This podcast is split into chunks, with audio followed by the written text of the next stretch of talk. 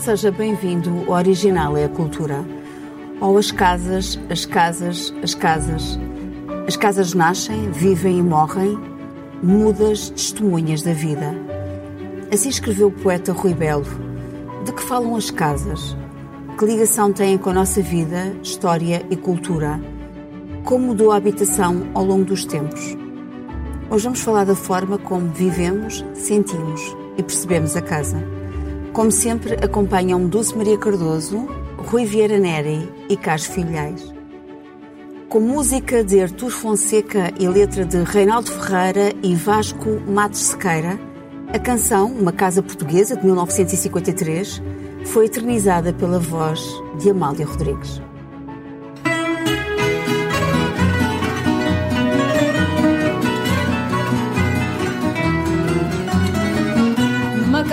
Portuguesa fica bem, pão e vinho sobre a mesa. E se à porta humildemente bate alguém, senta-se à mesa com a gente. Fica bem esta franqueza, fica bem, que o povo nunca desmente. A alegria da pobreza está nesta grande riqueza de dar e ficar contente quatro paredes caiadas, cheirinho alecrim, um cacho de uvas doiradas, duas rosas no jardim, o São José das Azulejos, mais o sol da primavera.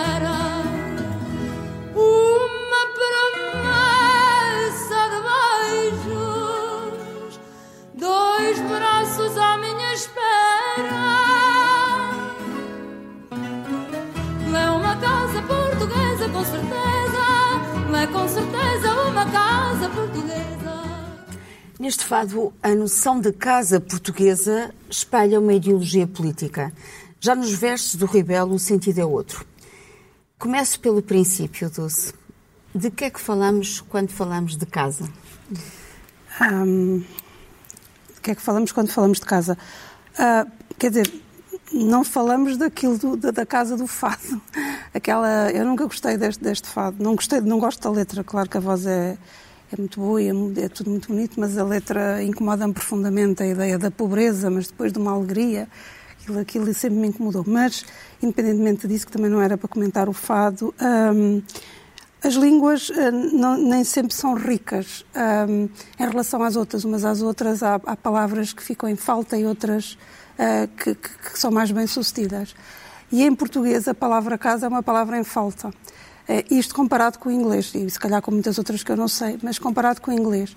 Isto porque hum, em português casa significa duas coisas, eh, que é a casa, eh, como uma estrutura, uma, uma peça arquitetónica, se for o caso, e o que os ingleses chamam home, e que nós antes tínhamos o lar, e que agora lar até ainda já era uma palavra má, e agora ainda é pior, porque se associa a, ou a sítios onde, onde são, ah, para onde vão os, os- os- mais velhos. E, portanto, ainda ficou uma palavra pior. E nisso nós temos, de facto, esta, esta falta de uma palavra ah, que diga casa, o que é casa.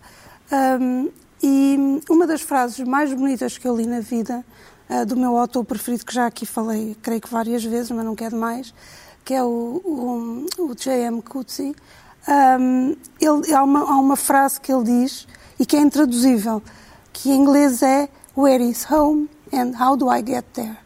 E, portanto, isto em português fica onde é a casa e como é que eu chego lá, ou como é que eu encontro. Tudo, toda esta ideia de pertença, de, uma, de, um, um sítio onde pertencemos, que se consubstancia numa casa, em português ah, não é possível. Neste caso, por acaso, onde- a frase que ele diz, que, que para mim é, é brilhante, nem sequer é para humanos, está, está a falar ah, de, outra, dos outros animais, do macaco que está num, num laboratório e sujeito a experiências. Mas a casa então o que é? Eu acho que a casa é, acima de tudo, um refúgio. Portanto, é o nosso, é o, é o abrigo, é o reduto, é onde nos protegemos, é onde temos, onde podemos estar de forma mais íntima connosco e com os outros que escolhemos ah, habitar. E é muito engraçado também perceber que a casa tem uma íntima relação com estas pessoas com quem escolhemos habitar ou com quem nascemos habitando, não é? E que de alguma maneira são indissociáveis umas e outras. Depois, mais, mais uma ideia de casa. A casa existe porque temos, somos animais com muita tralha. Tralha material, não é? é muito, precisamos de cama, de cozinha, de fogão, de, de sofá, de uma série de coisas.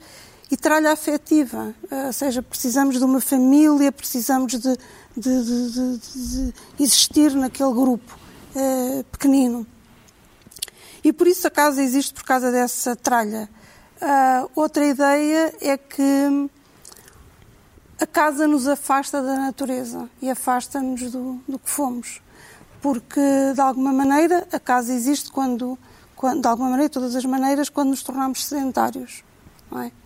E quando nos tornamos sedentários, a natureza passou a ser uma, uma ameaça, uma agressão. E também é engraçado perceber que a casa não é só esta versão romantizada de, de bem-estar, é também um conflito com o meio de onde viemos.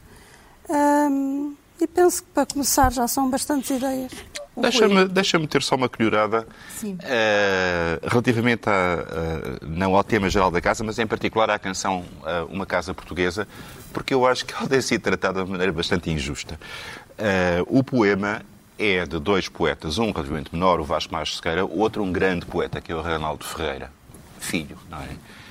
Que é, curiosamente, o autor do Menina dos Olhos Tristes, do Zeca Afonso, não é? Menina dos Olhos Tristes, o que tanta faz chorar, o soldadinho não volta, do outro lado do mar. Tem uma quantidade de, de poemas sobre a Guerra de Espanha tudo mais. E eu acho que a intenção da canção, neste contexto do, do final dos anos 40, era a celebração desta resiliência da pobreza e desta partilha da pobreza, que eu acho que depois Uh, que, que, depois foi hum, apropriada e, e, e, e divulgada. Eu não estou a dizer que é uma obra-prima da poesia portuguesa. Estou a dizer que não é esta espécie de plano fascínora de manipulação deliberada da mentalidade portuguesa. Não estou a, a, a falar de ti, estou, estou, a falar do, da espécie deste grande mito urbano como se houvesse a PIDE e uma casa portuguesa fossem os dois pilares da, da, do fascismo em Portugal. E não, havia a PIDE que era um bocadinho mais perigosa que a casa portuguesa. Ou seja, posto no devido contexto, uh, uh, queria só chamar a atenção, sobretudo para o Reinaldo Ferreira, que é um, que é um, um, um grande poeta e, e, e, portanto, convém ver isto com alguma distanciação. Oh, Rui, mas uh, eu, também é importante perceber o que é que é casa para nós, o que é que é casa para ti, o que é que significa.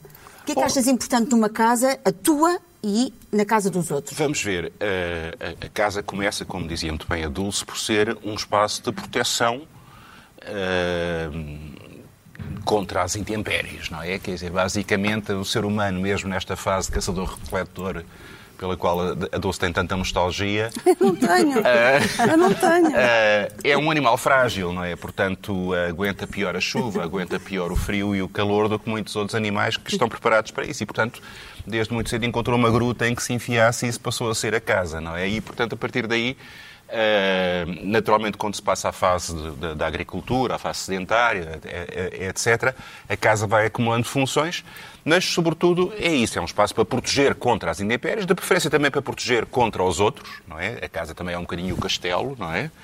Uh, e depois vai evoluindo a partir também do próprio conce... de uma série de conceitos que estão associados, mas que nem sempre tiveram. Por exemplo, o conceito de privacidade. Sim. Não é? Que uh, nós associamos à ideia da casa. A casa de cada um é o seu castelo. Disse que o Marquês de dizia pode tanto cada um em sua casa que mesmo depois de morto são precisos quatro homens para o levar. Uh, essa noção, no fundo, é relativamente recente, porque a casa, no sentido da casa individual, e, e é também um, um, um, conceito muito de classe média atual. Quer dizer, em muitos casos Uh, e ainda hoje isso acontece em grande, em grande, muito mais proporção do que nós imaginamos. É um espaço partilhado por várias famílias, por muita gente, numa mesma casa, para rachar contas. Uh, uh, e, e, portanto. Tu consegues perceber o caráter de uma pessoa quando entras na, na sua casa? quer dizer, quando, justamente quando a casa é um espaço individual, então aí sim uh, o espaço reflete, é o espelho da pessoa que lá, que lá habita. Os portugueses gostam muito de mostrar a casa, não é? Gostam, em comparação com outras culturas. Gostam. Você uh, vai à casa de alguém e se nunca lá foi, exatamente. toda. exatamente. Mas em contrapartida com outras culturas, é muito difícil entrar na, na casa das pessoas. Muito difícil. Mas uma vez entrado. Ah, uma vez entrado. Mostra o quarto e tudo. tudo Exatamente, e a casa de banho. é um traço cultural. Mas mesmo, uh, uh, uh, portanto, é claramente o, o espelho do proprietário. Normalmente não é um proprietário sozinho, é uma família. E depois aí também há uma transposição da lógica da hierarquia interna da família e da, e da divisão de funções na família. Por exemplo, tradicionalmente, a, a, imagem da casa era uma competência feminina. O homem, quando muito, tinha, tinha um cantinho em que tinha uh, o retrato do clube de futebol dele, muito escondido, e o resto era suposto aquele famoso azulejo que havia nas feiras à venda, cá em casa manda ela e nela mando eu, não é? uh, Isso é um clássico. E até era considerado, era considerado pouco viril que os homens uh, se interessassem pela, pela, pela, pela, decoração. pela decoração da casa. Mais ainda, Uh, nós hoje em dia temos este conceito de uma casa como uma família que em geral tem o casalinho, não é? Uh, não era essa a lógica. Era antes o casalinho. Não era o cão, o gato, eh, enfim. sim, sim.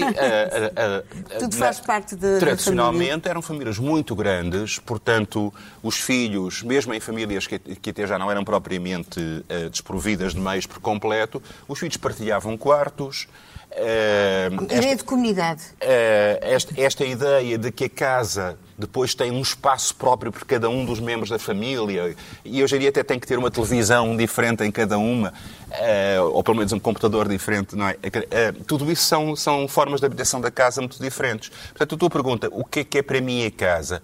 É de facto o meu espaço, o meu refúgio, o meu território, o, o sítio em que eu me sinto seguro, o, o sítio em que eu encontro coisas uh, com que me identifico, que me dizem que, que uh, os meus livros, os meus discos, as, uh, as minhas imagens. A tua intimidade. A minha intimidade é o testemunho do mais íntimo de mim próprio.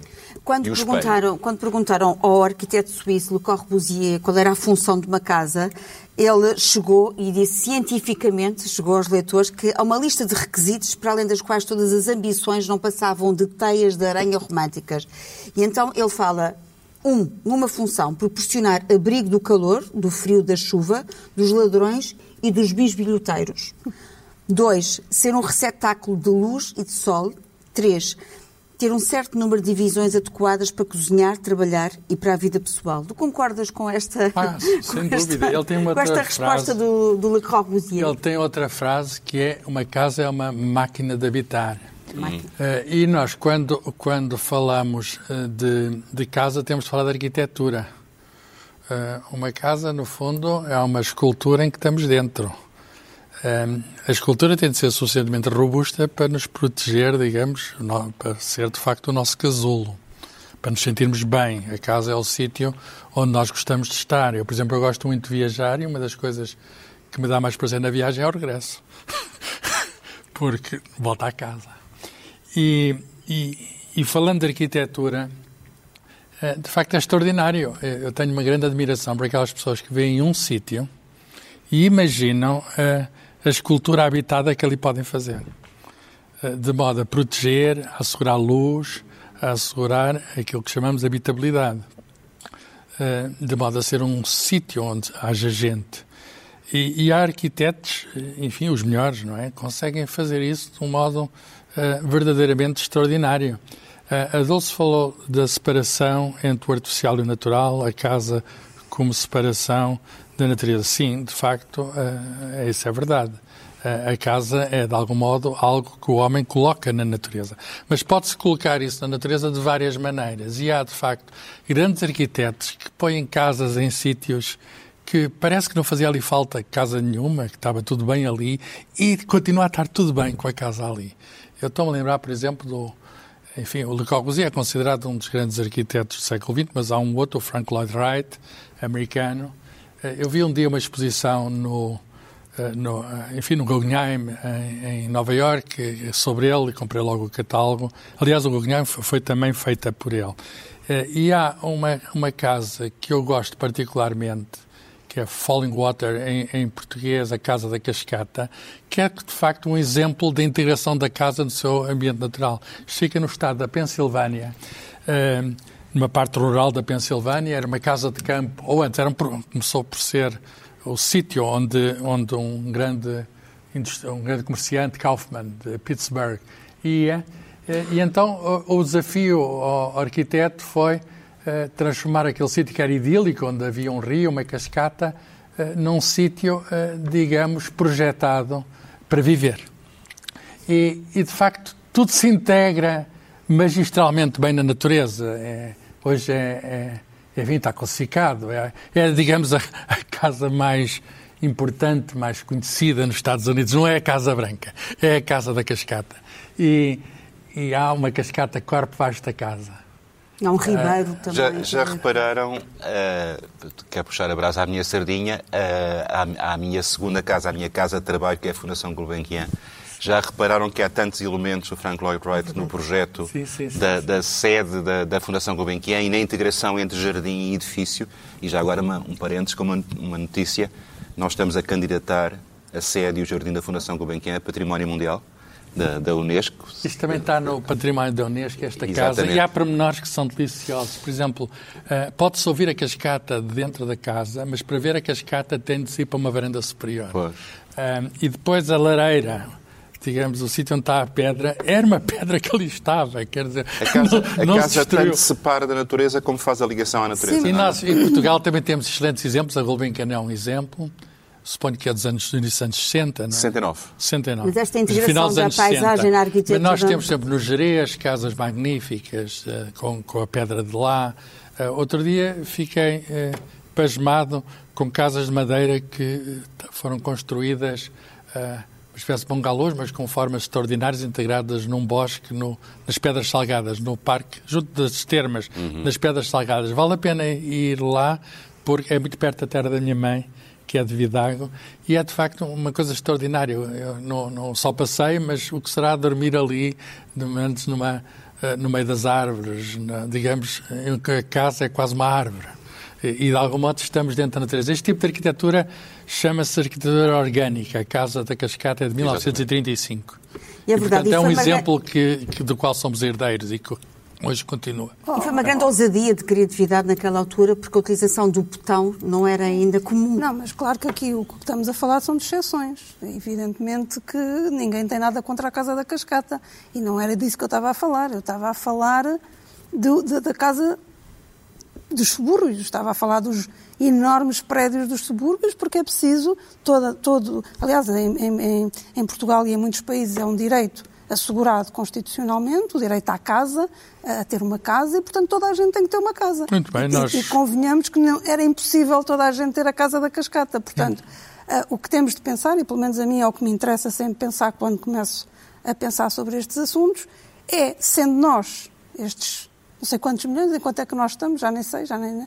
Portanto, como é que nós conseguimos conciliar isto? E todos nós temos, de facto, direito a uma casa, porque é o tal refúgio, abrigo, fortaleza, etc. E é impossível haver estas soluções para toda a gente. E, portanto, Uh, nesse sentido, uh, era o que eu estava a dizer, não que tenha saudade de, um tempo que não vivi, de ser recoletora, mas quase, quase, uh, mas, mas por perceber que a, casa pode facilmente, quer dizer, tornar-se tal, é, é a tal âncora, não é, que nos dá segurança, mas também uma prisão. E isto, por exemplo, acontece muito quando se percebe na, nas casas que são de subúrbio e que, tem, e, que, e que que se viajar para a cidade, não é? Uh, que tem que se fazer, e são horas e horas de para cá e para lá. Não, Portanto, é aquilo, uma pessoa mora ali, de facto, usas a palavra prisão, enlatado, que na, aqueles prédios, sei lá, Brandoa, ou, há muitos exemplos. Eu fiquei impressionado, por exemplo, em alguns países de leste, ainda hoje na China, aqueles blocos que uma das coisas que me impressionou na China é eles querem tirar as pessoas de, digamos, de condições mais de miséria das aldeias para a cidade, então constroem torres, torres, torres, de O facto. mesmo padrão multiplicado por dezenas, Exatamente. como se fosse assim um enxame. Mas eu só vê umas gruas grandes a, É. a crescer, para, a crescer para o teto.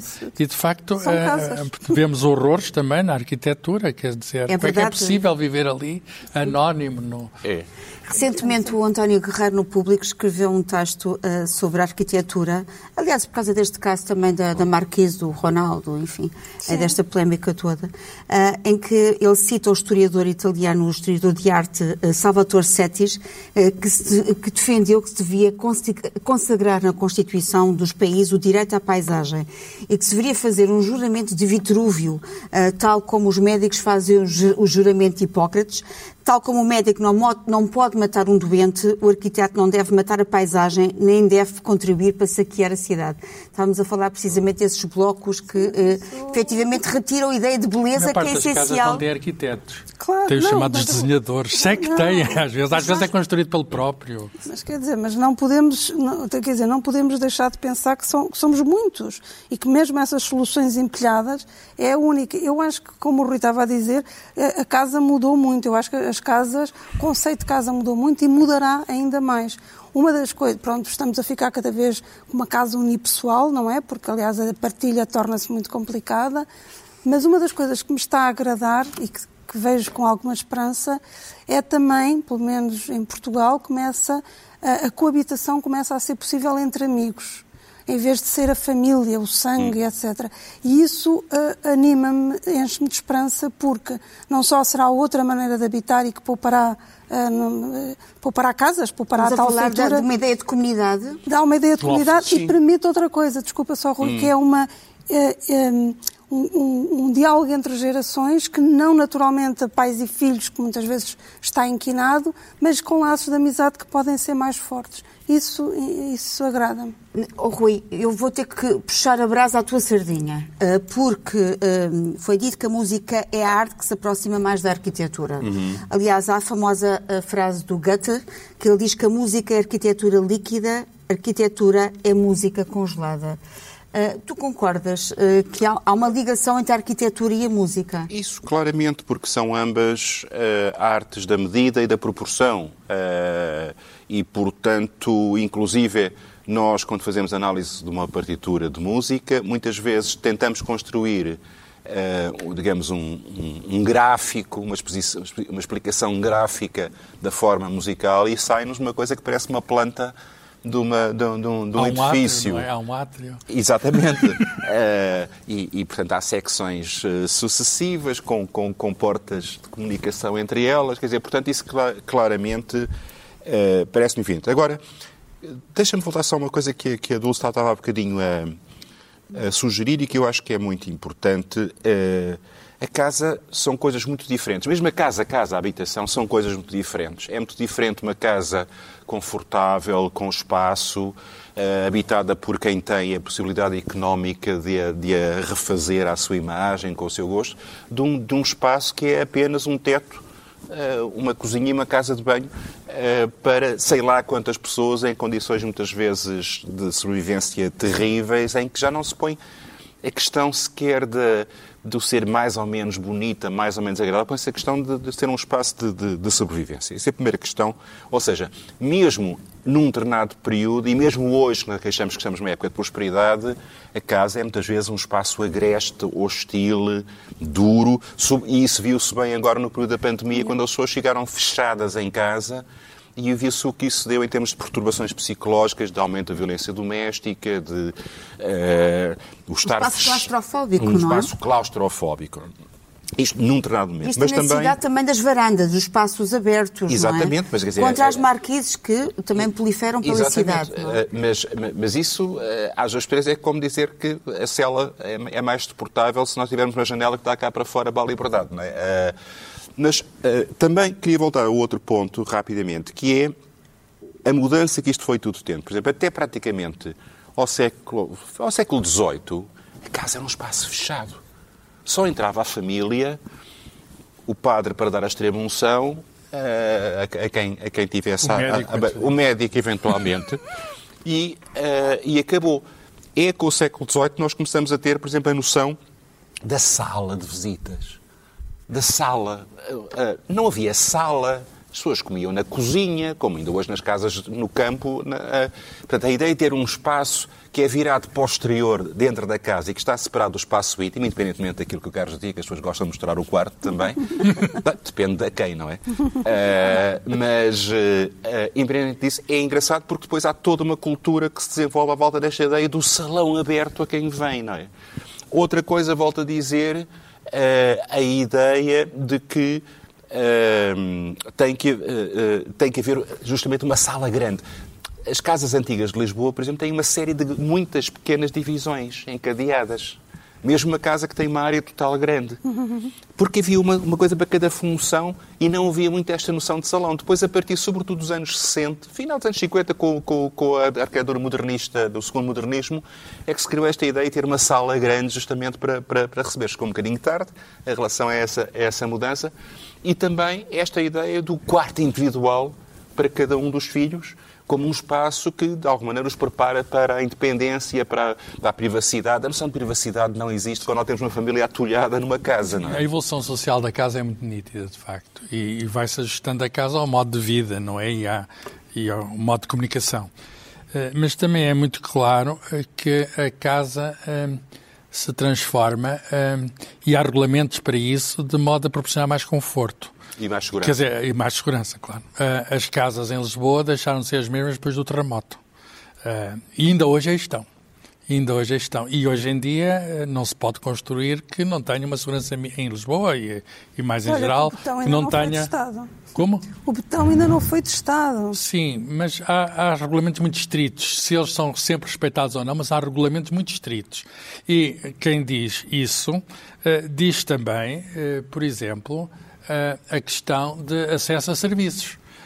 Acesso à eletricidade. Quantas e quantas casas não tinham até antes do 25 de Abril eletricidade em Portugal? Uh, acesso à água potável, acesso, acesso a saneamento. Uma das maiores transformações que se deu no país foi a sanitarização, porque de facto, digamos, os sanitários estavam lá fora, em muitos sítios. Mesmo uh, em Lisboa, muitas casas agora, o gás, o não gás tinham natural. casa de banho propriamente dita, tinham, tinham um uma espécie de uma retrete Exatamente. É? na varanda. Privada, coisa, exatamente. Um anexo. Agora, modernamente, é engraçado que, e foi um movimento muito rápido, uma das coisas que mais se tem atenção quando se escolhe casa é também se há o acesso à internet, porque isso do campo é tudo muito bonito, mas muitas vezes o acesso à internet é precário, é difícil. Eu moro numa casa nos arredores de Coimbra, eh, entre a cidade e o campo, e durante muito tempo ter acesso à internet foi difícil. Agora está um bocadinho melhor, lá estenderam um cabo, etc. Eh, e é das coisas que as pessoas. Eh, mais, mas qual é que é a velocidade da internet aqui? Qual é? Até para o telemóvel. Tem, tem como é que se rede? Se tem rede. É se tem rede, porque as pessoas deixaram de ter aqueles telefones fixos, então funciona tudo com telefones móveis, e então é importante para uma casa saber se tem rede. E cada vez é... mais tralha, cada vez mais tralha. É verdade que nós também, quando uh, pensamos no que é que, que, é que os nossos edifícios nos falam, uh, quando vemos o edifício, ele fala-nos de qualquer coisa, ou fala-nos da democracia, ou fala-nos da aristocracia, uh, fala-nos da arrogância, fala-nos do bom acolhimento há um ambiente da casa que se sente mal se entre, não é? Eu, eu, eu, eu lembrei-me dos Maias, eh, de uma fala do Ega, em que, tanto o Ega diz a propósito da, da, da, da decoração de uma casa, ele diz assim, eu não tolero o bibelô, o bric-a-brac, a cadeira arqueológica, essas mobílias de arte, que diabo? O móvel deve estar em harmonia com a ideia e o sentir do homem que o usa. Eu não penso nem sinto como um cavaleiro do século XVI, porque não quer que cercado de coisas do século XVI. Um, nós pensamos numa casa, que objetos é que vocês consideram importantes, imprescindíveis para um bom acolhimento? O Eugênio Andrade respondeu a isso. Uma casa tem de ter livros, tem de ter discos, agora, enfim, os discos já, já. Olha, uma das coisas que a tecnologia está a mudar agora é Spotify. Mas tem de ter, tem de ter quadros, tem de ter beleza, no fundo. A resposta é tem essa. Uma beleza. casa tem de ter beleza. Acham imprescindível a beleza? Tanto quanto possível. Mas isso é tudo um, é subjetivo. É a beleza, ou seja, casas que eu certamente acharei muito feias, os que as habitam acham muito belas e o contrário. Portanto, acho que uma casa tem de ter, acima de tudo, aquelas, aquelas, aqueles critérios que as câmaras municipais tendem a pôr, de segurança, de habitabilidade, etc., porque o resto é tudo subjetivo. Mas tem que ter alma. Sim, mas, mas quer dizer, para cada um, na sua cada um, ótica, é um, há um objetivo sim, de beleza. Sim, sim. Quer dizer, quando eu ponho uh, o, o São José de Azulejos, sim, da, sim. Da, uh, eu estou a tentar alcançar um, um patamar dele, mesmo de... que seja kitsch. Eu gosto muito de, de, casas antigas, por exemplo, e gosto muito de recuperar casas. Toda, aliás, eu sempre vivi em casas que eu fiz obras para. Mas gostas de manter a traça? Sim, sim, é claro que é manter, isso é a, mas isso é... é a procura da beleza, Dulce. Sim, mas claro, é mas... Isso é, isso é não, não, procura... para mim é, é, o reabilitar. É mais, é, porque também há beleza que lá está no novo, há projetos novos de arquitetura belíssimos. É o reabilitar, faz muita impressão não cuidarmos do passado. Bom. Portanto, isso sobre, para mim é fundamental. Manter tetos, da... manter os pés direitos, manter as madeiras, os soalhos, é fundamental. Manter só, a identidade, o caráter da casa. Só, só, uma dica sobre a questão do objeti da objetividade do, do sentido estético. O Le Corbusier, precisamente, eh, ele sempre procurou objetivar o sentido estético. Eh, ele até se interessou muito por aquelas questões da razão dourada, no fundo, da matematização da arte, e ele gostava, eh, uma pessoa olha para um prédio do Le Corbusier e aquilo está lá matemática incorporada, estão lá umas razões. Eh, e um, e um dia, quando ele foi a Nova Iorque, ele fazia, fez parte da equipa que fez o prédio das Nações Unidas, hoje habitado pelo António Guterres. Eram vários arquitetos, entre os quais o Le Corbusier. E ele deu um salto ali ao lado da Princeton, onde estava o Einstein. Eles não se conheciam, mas eram dois figuras do século cada uma no seu ramo. E o, o Le Corbusier foi mostrar ao Einstein as fórmulas lá para obter o belo. ele tem um livro, Le Modulor, e o Einstein olhou para aquilo e disse: O senhor está à procura de uma coisa impossível. Quer tornar o belo fácil e o feio difícil. Isso é, é, é, é, uma equação, de facto, muito difícil. O belo, por definição, não se pode matematizar. Se e por isso é que falas da, da, da, da, questão da subjetividade. Da subjetividade não é? Há casas que parecem feias, mas têm lá uma beleza, enfim, que só o próprio é que. Exato. nem, nem, nem, e mal da vida quando começamos a, a, a tipificar é. as coisas, não é? Mas a Dulce há bocadinho estava a levantar a questão da partilha da casa, uhum. que é de facto uma coisa que para nós ou pelo menos para uma grande parte da, da, da sociedade portuguesa, uh, é um bocadinho antinatural. Mas, por exemplo, quando eu, quando eu fui para os Estados Unidos, Uh, é naturalíssimo a figura do roommate. O roommate não é, não é a tradução literal do colega de, de, de, de quarto, embora nas dormit, nos dormitórios da universidade seja efetivamente um quarto dividido por duas pessoas. Mas chama-se roommate alguém que partilha uma casa com outra pessoa. E isso é muito frequente, pelo menos até as Mas pessoas casarem, fazerem família e tudo mais. Pouco a pouco está a começar a mudar, até pelas, ah, pelas subidas dos preços das rendas e tudo mais. Portanto, não tem que ser aquele ideal hippie da comunidade, em que toda a gente não. partilha os trabalhos e as tarefas e, e, e cantam. Os jovens ainda têm muita E cantam cânticos indianos ao fim da noite. Mudar isto, uh, mas, mas, mas, há muita noção disso. Bom, para não falar daquilo que é por necessidade. Por exemplo, se vocês virem a comunidade imigrante brasileiras, rapazes e raparigas que vêm trabalhar uh, com ordenados baixos, normalmente fazem uma espécie de repúblicas Uh, uh, e partilham apartamentos entre. Nem falámos de Odmira hoje, não? Também há lá umas casas. Essa vergonha, essa vergonha, mas que existe em todo lado, não é só em Odmira a questão da, da, deste diálogo, por exemplo, entre obras de arquitetos de gerações passadas com outras de gerações mais recentes, foi o lado motivo de uma exposição de, que está a decorrer ainda no Centro Cultural de Belém, que eu recomendo vivamente. Uh, projetos para em casa, chama-se em casa, projetos para habitação contemporânea, na sala garagem uh, do Centro Cultural de Belém. Até 5 de setembro uh, terão a oportunidade de ver, vale a pena olhar para estas obras e percebemos também como é que os arquitetos eh, não é, ajustaram e vivenciaram também a casa. Uh, e é muito curioso esta organização do espaço. Uh, eu vou falar de, uma, de, um, de, de, um livro uh, que entra em diálogo com a intimidade da casa, que é Casas Contadas, de Leonor Xavier. E eu até vou começar precisamente com também os versos do Rui Belo, em que o tal, as casas, ou as casas, ele diz: Eu amei as casas, os recantos das casas, visitei casas, apalpei casas, Só as casas explicam que exista uma palavra como intimidade. Estes versos uh, uh, cabem uh, muito bem neste livro, Casas Contadas de Leonor Xavier. Nós, nós entramos aqui numa viagem à volta de 13 casas, a que a Leonor chamou suas. Acompanhamos o interior departamento de lembranças, aqui estou a citar a Leonor, seguindo as peregrinações de pensamento da Leonor. A casa é sinónimo de testemunha informada e parceira de uma vida intensamente vivida, celebração de natais e dias de anos, as mesas postas, as festas. A Leonor diz, sem festa não há vida. Estamos a precisar de festas, cada é vez mais. Sim. Tudo começa no ano do nascimento da Leonor Xavier, em 1943, na Rua de Arroios, passando depois por São Paulo, Rio de Janeiro, Búzios, até à casa número 13, assento numa aldeia com vista verde de mato, esteva e urze, até ao horizonte de uma serra recortada no céu. É uma casa no Ribatejo, a casa vivida e também a casa sonhada, a minha casa sonhada. Uma edição Asa da Leonor Xavier. Cacho, também uh, queres-nos falar de uma casa de livros, uma visita eu, a uma casa de livros? Eu quero mostrar uma casa que, com a qual eu tenho uma relação afetiva muito forte. Uh, fui, de algum modo, entre muitas aspas, o, o guardião da casa. Uh, não o dono da casa, o dono da casa somos todos nós, é património nacional, mas que é a chamada Casa da Livraria na Universidade de Coimbra, uma casa de livros, portanto, mais conhecida pelo nome de Biblioteca Joanina. Foi construída uh, no início do século XVIII, entre mil, uh, uh, no início de, de 1700, ficou pronta em 1728 demorou cerca de 10 anos a ser feita, eh, e de facto eh, há mistérios associados a esta casa. Por exemplo, não se sabe quem é o arquiteto. A pessoa sabe tudo, quem fez as, as, as, as estantes, quem fez as, digamos, as cantarias, quem fez as mesas, mas não se sabe quem foi o arquiteto desta magnífica Casa Livraria. Eu convido todas as pessoas que não conheçam esta biblioteca, que é considerada uma das mais. É obrigatório, estamos a ver umas imagens magníficas. Eu, eu, conto só duas pequenas uh, histórias que está.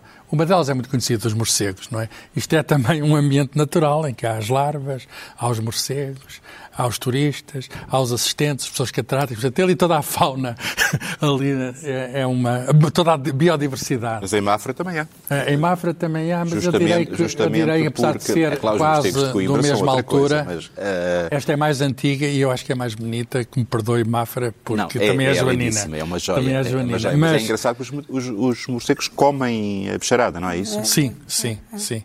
E, e tem de se tapar as mesas com umas toalhas eh, eh, para proteger do guano dos morcegos. Portanto, há um convívio natural dos morcegos com os insetos. Mas também um pormenor curioso é que a casa foi construída como acrescente por cima de uma prisão, ao lado do antigo Palácio Real, e então são feitos com muros que têm cerca de 3 metros, é uma coisa impressionante, que asseguram que haja maior conforto lá dentro. Ele não tem ar-condicionado nenhum, nem precisa. E nós medimos a umidade, a temperatura, fez um estudo científico da casa e vê-se que é que já no século XVIII, uh, aquele enfim, os, os, as pessoas que planearam a casa, não sabemos o nome, mas planearam a casa, asseguraram condições que são as condições ideais para a conservação daqueles tesouros bibliográficos. A Casa da Livraria em Coimbra.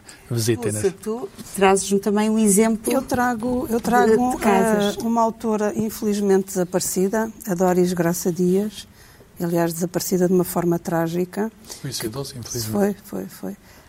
Em 2014, e era eu muito miúda, muito miúda, comparado com o que sou agora, quando ela publicou um livro que se chama As Casas, que eu infelizmente não tenho aqui o objeto, porque lá está, tenho a minha casa encaixotada, um, que se chama As Casas e que ganhou um prémio na altura INAPA, que agora já acho que já não existe, mas que e, e também foi ganhou o prémio Máxima Revelação e que, que eu li com um enorme deleite. A Doris foi tudo, foi escritora, foi crítica, foi jornalista, foi tradutora e de alguma maneira é também uma homenagem que quero prestar à Doris e curiosamente ao seu irmão que era arquiteto, que era o Manuel Graça Dias. Um grande arquiteto. E um grande arquiteto. Grande Posso juntar uma homenagem por uma coisa, é muito simples, eu tenho também uma ligação com ela, apesar de não a conhecer pessoalmente. Ela reviu-me um dos meus livros, que é a História da Ciência em Portugal. Uh, e, e, de facto eh, foi um choque porque ela não tinha o trabalho acabado da segunda edição, uhum. quando ela estava com o livro em mãos, quando o editor me deu a notícia, o João Paulo Coutrinho, a Doris já cá não está. E, e, eu, de facto, eu tenho o meu livro e a Doris, e a, a, o meu livro precisa da Doris, uhum. e a Doris já cá não está. Pois, e, e, e, eu também não a conheci pessoalmente, mas de alguma maneira para mim a Doris e o desaparecimento da Doris simboliza as más condições que nós damos aos criadores em geral. Ela era pessoa muito amarga porque tinha que se desdobrar em, em 30 coisas para, para pagar contas e, e pronto, e às vezes acaba assim desta forma Chega trágica. Mas o livro é belíssimo. O livro se, uh, está esgotado, mas se houver alguém que pegue nele e que, fa, e que reedita, o livro é muito bonito e a Doris era de facto muito talentosa. Vale a pena recuperá-lo. Exatamente. E o que é que vamos ouvir esta noite? Uh, oh, oh, Cristina, uh, volta àquilo que há bocadinho dizia, a questão da abertura do salão.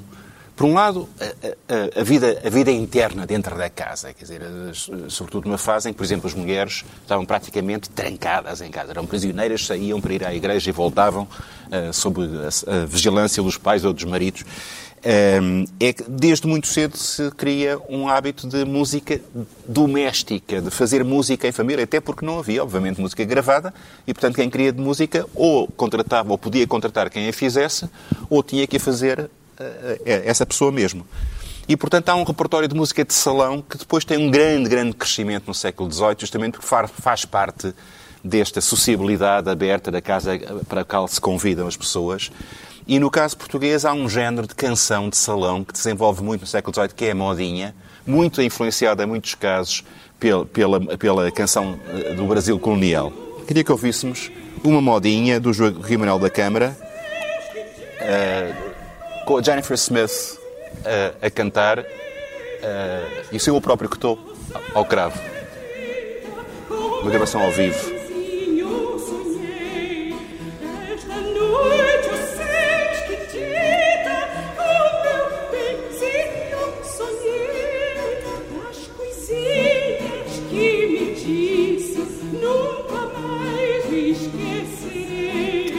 Foi original e a cultura. Voltamos para a semana. Até lá, lembre-se, todo o tempo. É bom tempo para a cultura. As coisinhas que me disse,